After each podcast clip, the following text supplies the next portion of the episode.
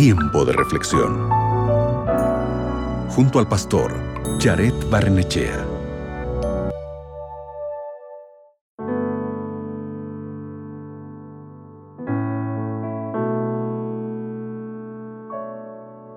¿Cómo ser un buen amigo? La Biblia en Marcos capítulo 2, versículo 4 dice lo siguiente. Al no poder llevarlo a Jesús a causa de la multitud, quitaron parte del techo donde estaba Jesús y por una abertura en el techo bajaron la camilla en la que yacía el paralítico.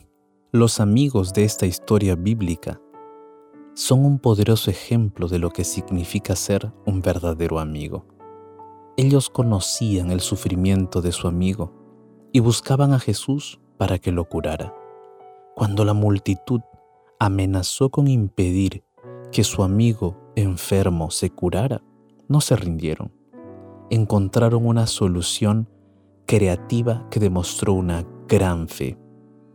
La Biblia dice que como ellos no podían llevarlo delante de Jesús, lo que hicieron fue subirse al techo de la casa, abrir un hueco y hacer descender por allí a su amigo que era paralítico.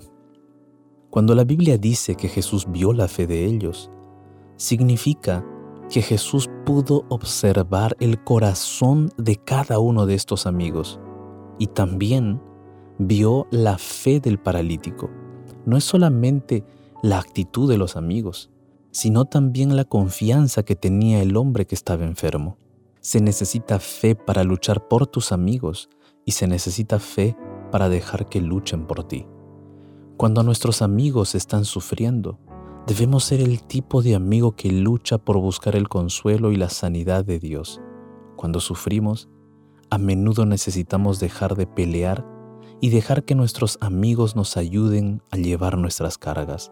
No fuimos creados para ser autosuficientes, fuimos creados con la necesidad de tener relaciones que nos lleven de regreso a Dios. ¿Qué te parece si oramos juntos el día de hoy? Allí donde estás, cierra tus ojos, ora conmigo. Padre Santo, muchas gracias por los amigos que tenemos.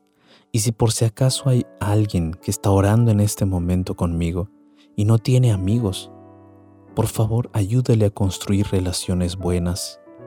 Ayúdale a encontrar personas con quienes pueda él compartir o pueda ella compartir sus sueños, sus luchas, sus batallas.